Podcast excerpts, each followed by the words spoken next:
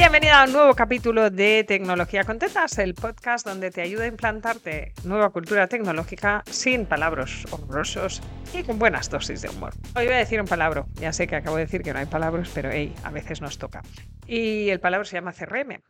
Y es que voy a aclarar este tema porque me pone un poquito nerviosa y como este es mi podcast hablo de las cosas que me ponen nerviosa, me pone un poquito nerviosa la gente que le llama CRM a cosas que no lo son y luego entramos en bucles de incomprensión indefinidos.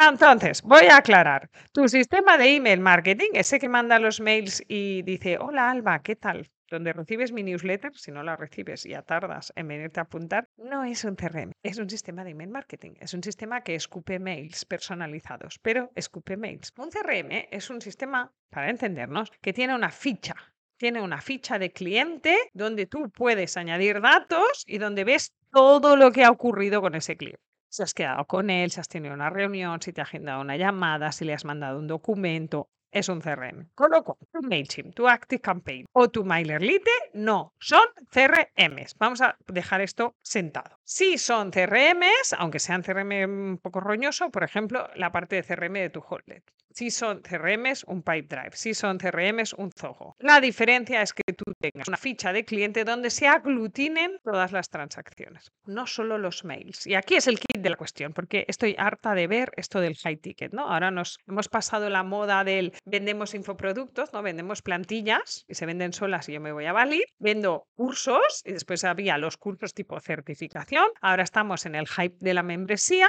y en el hype del high ticket, ¿vale? Porque al final, no hace falta ser muy lista para saber que cuesta lo mismo vender 2.000 euros que vender 1.000, pero claro, valen el doble, con lo cual eh, está muy bien que tú puedas vender de 2.000 en 2.000 en vez de de 1.000 en 1.000 porque tienes que vender la mitad. A esto le han puesto nombre fashion en inglés, se llama high ticket que es el servicio personalizado, es decir, si tú quieres que yo te monte tus cosas, mi personalmente con mis manitas, tiene un precio. Si es mí supervisando a las personas de mi equipo, tiene otro precio. Y si no, te lo hace una de mis chicas que son fantásticas, trabajan súper bien y tienen unos precios más asequibles. ¿vale? Pues yo personalmente sería high ticket. Que decir que, hola, no me muevo en menos de miles. Así funciona porque tengo muy poquitas horas. Entonces, sacan el high ticket, que high ticket no se vende por mail. En realidad casi nada se vende por mail. La de gente que está haciendo sesiones de venta para vender membresías, también. La de gente que hace, agéndame una llamada para venderte una certificación o un curso más caro, ¿no? De mil, dos mil, tres mil, cuatro mil. Cada vez que haces eso, que es que tú mandas un mail que dice, por favor, agenda tu sesión, estás sacando a la gente del sistema de email marketing. Todo lo que sucede después de esto no está documentado en ningún sitio y ahí estás perdiendo una pasta inhumana. Pues, ¿qué pasa? Puedes escuchar el capítulo del Excel.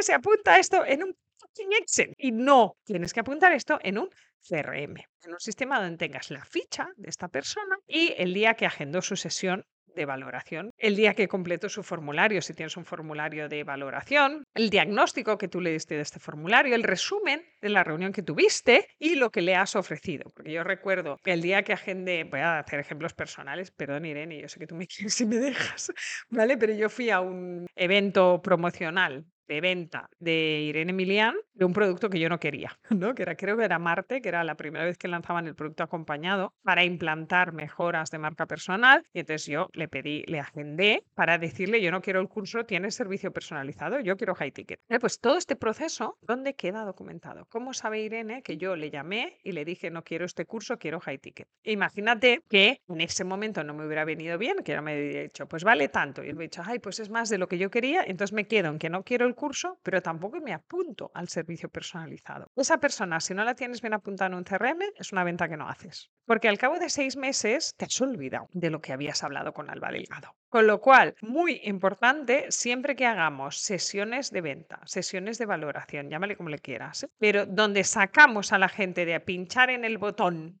de pagar y pagar, siempre que sales de ahí, tienes que poner un CRM. El sistema que gestiona eso se llama CRM. Y en tu fichita tienes todo el resumen. ¿Para qué te sirve un CRM? Que llevas alimentando un tiempo, porque claro, el primer día que te lo pones, con perdón, este es mi podcast, digo lo que quiero, es un coñazo, porque solo hace que apuntar y apuntar y apuntar y no le acabas de ver la gracia. Con eso un CRM requiere disciplina. Pero, amiga, al cabo de seis meses te pilla ese momento que dices, tendría que hacer un poquito de apretar, ¿no? De voy a empujar las ventas. Y ahí tienes tres opciones. Meter mucha pasta en Publi y empezar la rueda con clientes nuevos nuevos, venderle a clientes que ya tienes o, amiga, venderle a todos esos clientes que estaban interesados en tu servicio, pero que no compraron en su momento porque no les venía bien o no les encajaba el precio o lo que fuera, y venderles. Y ahí, de repente, al cabo de seis meses, te das cuenta de que tienes una mina de peña como yo, ¿no? Que hablé con Irene Miriam y le dije, oye, me interesa el personalizado, no me vendas el curso. Y yo en ese momento dije, vale, quedamos, pum, pum, te pago, chupo, chupo, chupo. Pero podría haberle dicho, oye, no me viene bien ahora,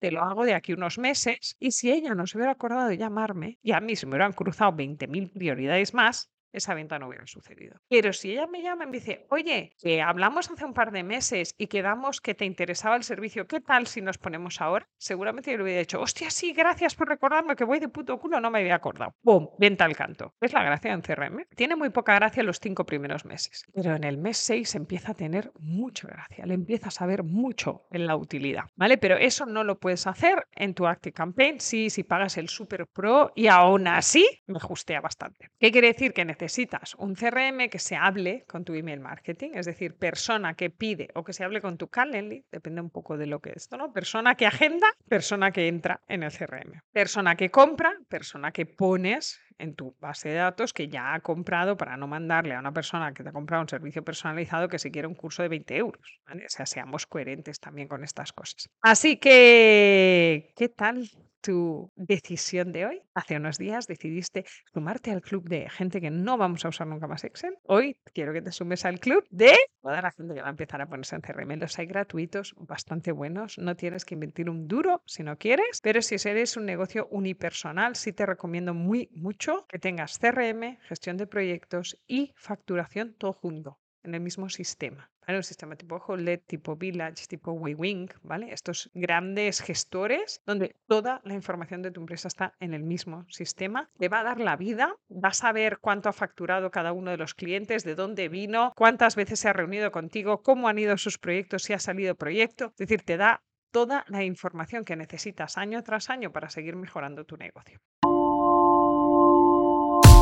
Hasta aquí el capítulo de hoy de Tecnología Contenta sobre CRMs. Nos escuchamos la semana que viene en un nuevo capítulo de Tecnología Contentas, el podcast que te ayuda a implantar la nueva cultura tecnológica. Poquitos palabras, muchísimo humor.